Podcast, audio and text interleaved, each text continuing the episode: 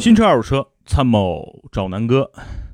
这两天呢，我们在这个南哥说车的这个车友群里面聊天，讨论比较激烈的，无怪乎就是雅阁的定价和雅阁的这个配置。确实啊，就从整体来说，我之前在公众号里发了一个文章，我觉得普遍这次定价，雅阁有点太自信了，然后确实有点偏高，一个 1.5T 的发动机竟然还出高低功率。然后呢，竟然把这个 1.5T 的价格卖到了二十二万，是吧？确实，从各个方面嘛，我是有点想不懂。那大家如果想加入咱们的车友群，很简单啊，关注南哥说车公众号，然后，呃，然后就行了。另外呢，我跟大家说一说我对于这个车的看法吧。其实我对于这代新雅阁，从从我个人想买车的角度呢，还是挺期待的。第一呢，我总觉得你像凯美瑞，我都买过开过，然后呢，这个天籁呢，我也是两代天籁的车主了。其实我就觉得我跟雅阁总有那么一点点联系呢，或者是有这么个，呃，理论上我应该圆自己雅阁的一个梦。雅阁在我心目中是个好车啊，然后一直想买一辆，从上一代啊，其实机缘巧合就没买成。所以这次，尤其是换代之后，当时在美国看到这个照片我觉得哇，太帅了！我说这有可能就是我的雅阁呀。然后呢，在美国看到这个参数 2.0T 10AT，我一想，我靠，如果这车是吧，在美国卖个两万多，就跟凯美瑞的这个价格差不多，我这车靠谱啊，对吧？在国内呢，卖个二十三四万，就是跟马帕特迈腾价格差不多。我觉得很多这个本田粉。甚至是雅阁粉儿，咱不叫本田本田粉儿，因为我对本田其他车其实没什么感觉，就是对雅阁相对来说还有点那么情怀。我觉得会有很多人去选择的，但是哎呀，这个，呃，这个事情的转折往往就是因为你看了图片，看了一些媒体的报道，反而觉得哎呀被煽起了这么个激情。然后事情的转折就是在今年的春节，啊，不是去美国，我也给大家拍了视频，对吧？视频现在在汽车家这些网站上你都能看到。南哥说车。就是因为拍视频的同时，我在四 S 店，就是本田的一家四 S 店的感受呢，就是是这样的。第一呢，院里停的很多雅阁啊，有这个运动版 SI 版本。然后，毕竟雅阁在美国也算是一个，呃，销量销量王级别的一个一个这种家用车啊。那整个院里我看很多雅阁，然后 1.5T 居多。挺让我失望的。我说，哎，怎么这么这么多 1.5T 啊？我这种车理论上在美国这种，对吧？排量越大越好的一个一个国度里边，你怎么会主推主推 1.5T 呢？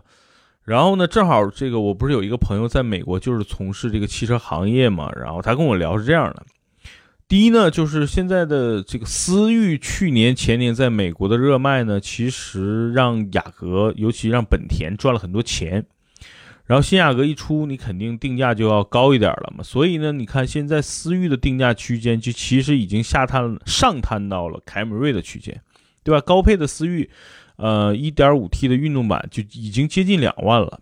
这什么概念呢？就是凯美瑞2.5的自然吸气版本的这个普通版，也就是两万出头吧，这么一个价格。所以就相相当于啊，也本田已经。比丰田领先了一个就是半代，对吧？你看雅阁已经探到了这个呃凯美瑞的级别，那这个啊不是思域已经上探到了凯美瑞的级别，然后呢这个呃雅阁基本上就已经上上探到了亚洲龙，就是丰田在美国的一个品牌，就类似中国的皇冠吧，啊就类似已经上探到了皇冠这个级别，那其实就是他在眼里就是不把凯美瑞当成一个竞争对手了嘛。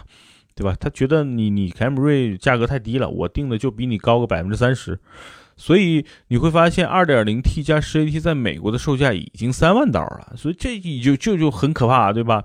一个销量主要靠销量支撑的一个一个车型，你把价格其实已经定的跨一个级别了。大家想想，在美国车大多数很多车很便宜，三万块钱其实能够买到 A 四啊，呃，奔驰的 C 啊。对吧？宝马的三系啊，无怪乎也就这个价格，而且这些车都是 2.0T 的这个配置啊。那雅阁其实就把自己当成豪华品牌了嘛。那你想想，这个价格其实美国人是不买单的，因为美国大家想想都是以一个性价比，大多数人还是买便宜嘛，所以凯美瑞卖的好是很正常的，对吧？卡罗拉卖的好是很正常，卡罗拉大概一万六七、一万五六的价格，然后呢，这个凯美瑞呢就是两万出头，大概两万一左右。呃，日产也一样，天籁啊，包括这个轩逸啊，在美国就是一万多，然后天籁主打就是两万块钱的这么一个价格。所以你看，在整个美国 2.0T 卖的不好的情况下，整个本田的压力是挺大的。我以为呢，就是它吸取美国的经验，在中国上市呢，啊，中国有特殊的国情限制，比如说这个双积分政策，大家都不知道不不太明白双积分什么意思啊。我简单用最直白的话告诉你，就是你作为一个呃汽车品牌，不管不管你是国产的还是进口的。在中国呢，你具必须遵循两个条件。第一呢，如果你想卖大排量的车，你必须有一些啊纯电的呀，或者是这个小排量的车做一个支撑。也就是说，你整体的平均排量不能超过某一个数值。这也就是很多车厂，你看越来越小的推进，就是推广三点五，比如你看汉兰达三点五就已经停售了。对吧？它把整个所有的排量都往下降，然后你会发现什么 1.0T 啊这些三缸发动机就逐渐就出来了，然后这些车型也出了一些什么插电式混合动力版本，其实是为了呃这个中国的这个双积分，也就是这个中国的汽车政策来定的。所以呢，这个呃这个趋势之下吧，这些车把排量往下放，我觉得是可以理解的啊。比如说思域原来从最早的自然吸气1.5啊、1.8啊、1.8。现在用 1.5T，然后还出了个 1.2T，是吧？我觉得都能理解，这些都是为了政策。但是作为一个市场上主流销售的 B 级车，啊，B 级车，你放个 1.5T 这个东西就有点值得商榷了。上一个敢做这个事情的，并并不是本田一家啊，其实上一个敢做这种事情的，就是通用旗下的这个别克啊。大家想想。别克的迈锐宝啊，别克的君威、君越是不是都有一点五 T 的版本？但是你反过来想，其实，呃，你迈锐宝也好，还是这个别克的这个君威、君越也好，你虽然有一点五 T 的版本作为一个呃入门的选择，但是它上边都是有，你像迈锐宝还有一个二点五自然吸气，君威、君越当然都有这个当家的二点零 T 九 AT，对吧？但是你是有选择的。但是 1.5T 的目的是为了拉低这个车型的一个售价，让大家能够接受。它并不是说这个车主打的配置是这个。但是你看，大家看看这次的这个雅阁，它主打的就是 1.5T，而且 1.5T 本身大家觉得这个哎排量有点小，在 B 级车上，它又把 1.5T 做成了一个低功率高功率，我觉得这是我最不能接受的。对，这个东西就是他想想明白，他他就想，比如说我想坑一个人，然后呢，我就把这个人坑到体无完肤，就是，哎，我算计到我把你只剩个内裤了啊，就是把你坑到只剩个裤衩了，甚至我把你裤衩都坑没了，就这种让给你裸着这种这种坑到坑到底的这种决心，所以我觉得这是让我感受特别不高。不开心的一件事情就是，行，你先突个 1.5T，我能忍，啊，你价格定的从这个十六七万，然后到二十多万，我觉得也能忍。但是你十六万放一个低功率版本，然后二十多万放个高功率版，我觉得我忍不了。我相信很多这个真的真正的本田粉儿、本田的车迷，或者说是雅阁粉儿，真的，我觉得对这一点，如果你们能接受的话，我我无话。就是我我无言以对，也无话可说。但是从我个人角度来说，我是不能接受的。第二呢，说说这个当家主料的 2.0T 加 10AT 能不能来？我觉得有可能，因为我目前判断，目前雅阁肯定销量不会特别好。为什么？就是中国的 B 级车现在其实整个市场已经不像前几年那么热，而且 B 级车目前有几座大山你翻不过去。哪几座呢？第一，整个大众集团啊，帕萨特、迈腾这座山很难能迈过去，对吧？因为大家对于 B 级车的这个这个要求无外乎第一品牌，第二呢这个车的空间，第三呢这个车的动力。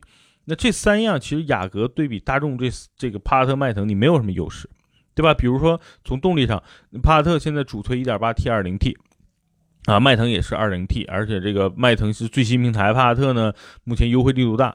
也就是说一点八 T 的这个帕萨特的价格，理论上就已经和一点五 T 的这个价格差不多。你换个换个人，随便一个人，咱们问你是想要一点八 T 的帕萨特，还是一点五 T 的雅阁？那我觉得大部分对吧？这个司机老司机，这二选一的话，特别好选了吧？对吧？所以呢，其实目前这个这个价格对比目前销量王，你没有什么太多的优势，技术上的优势、动力上的优势、颜值上的优势，我觉得都不具备。那抛开大众、帕萨特和迈腾之后，咱们再看看这个日系的这几个竞争对手啊。那那个天籁呢，目前是最最老的一代车型，因为它没有没有换代嘛。那凯美瑞、雅阁都换了。那天籁的现在的2.0自然吸气的入门价格十五万多。对吧？二点五现在最低配的价格不到二十万，也就是这个车花个十六七万，甚至十九万、二十万就能买到二点零、二点五的自然吸气的版本。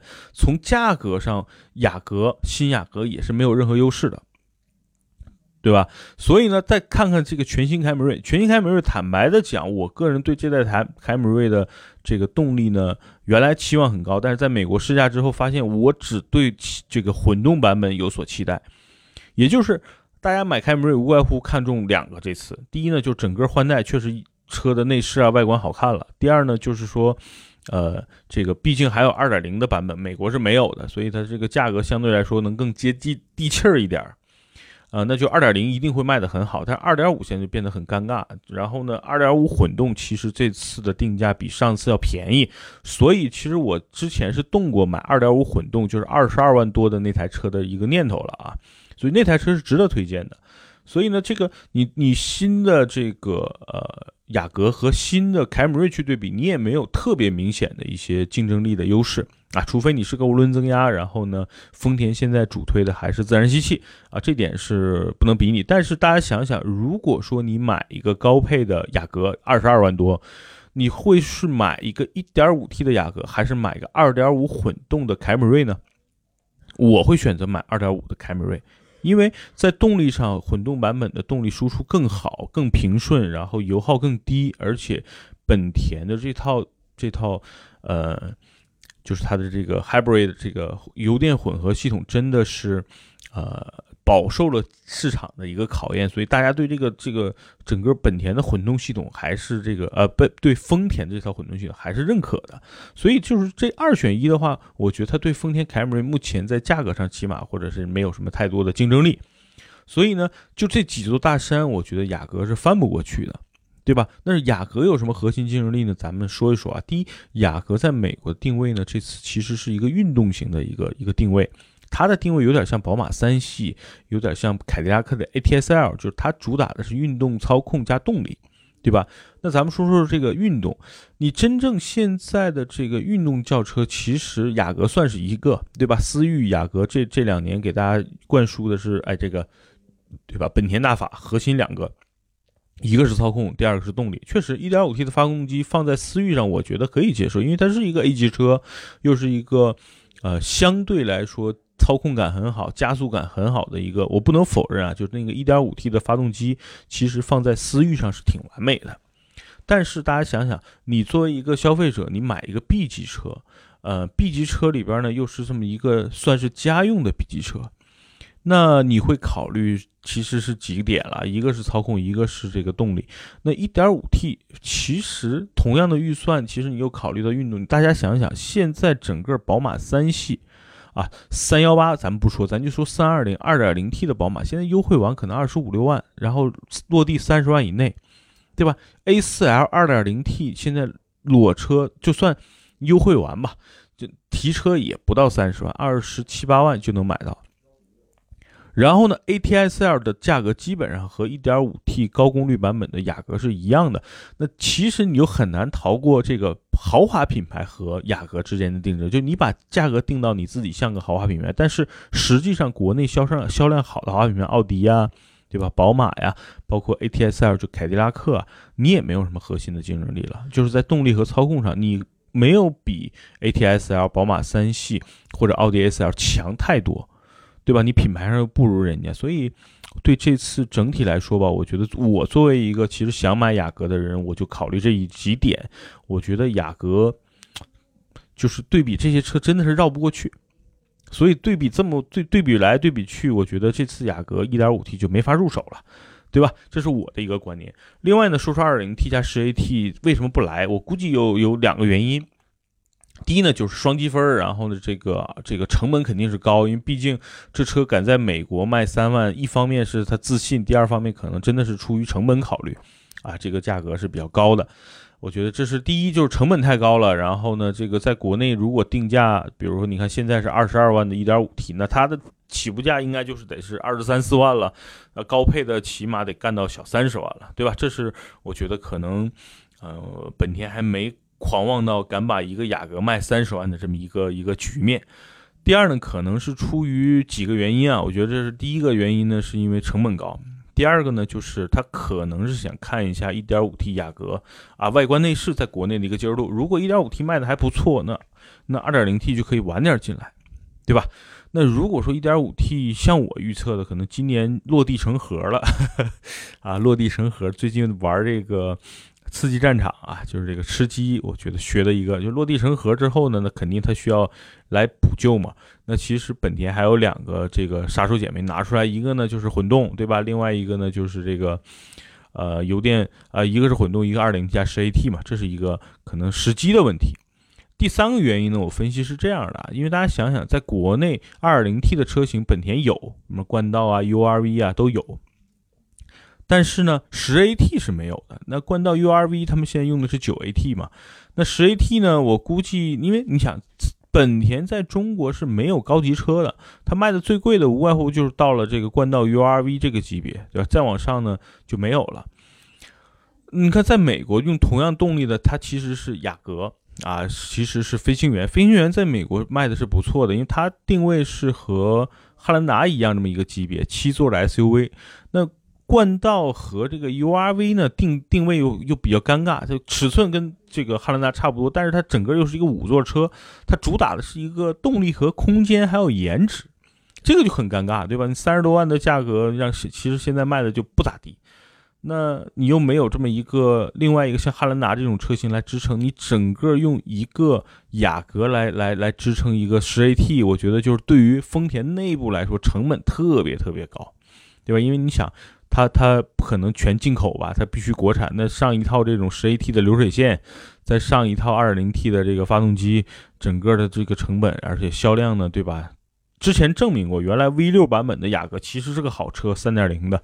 就事实证明，这种定价超接近三十万的这种所谓的日系 B 级车是没有市场的，就没人买嘛，对吧？如果真的三十万，那我买宝马三系，买奥迪 A 四，买。ATS-L 顶配，我干嘛要非要这个这个买一个本田呢？对吧？这个信仰值多少钱呀？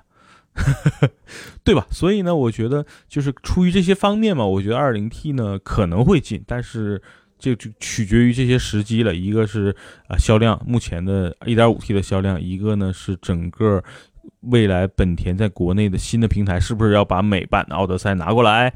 是不是要把美版的飞行员引进过来？那如果说这些车都能够引入国内的话，可能十 AT 加二零 T 可能会尽快的普及，对吧？好吧，那今天呢，关于这个雅阁呢，我的观点就发表到这儿。反正总结一下，就是第一，我作为一个对这代雅阁非常看好的人，呃，被伤心了啊，被扎心了，老铁被扎心了。那老铁被扎心的原因无外乎就是一点五 T，你定个双功率，我很很恶心。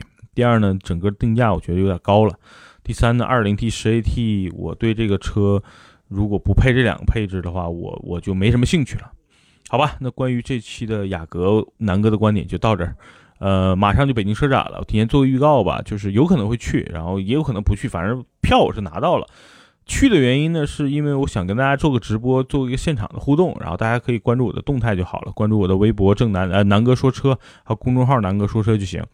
啊，不去的原因呢，是因为就是车展的一些重头车啊，比如说叉三啊、Q 五，在美国这次视频啊什么都看过了，所以其实对这次车展，呃，理论上去不去的必要并不大。所以呢，跟大家先做个预告吧。如果去的话，我直接给直播给大家，好吧？那这期的这个关于啊本田雅阁的这个音频就录到这儿，拜拜。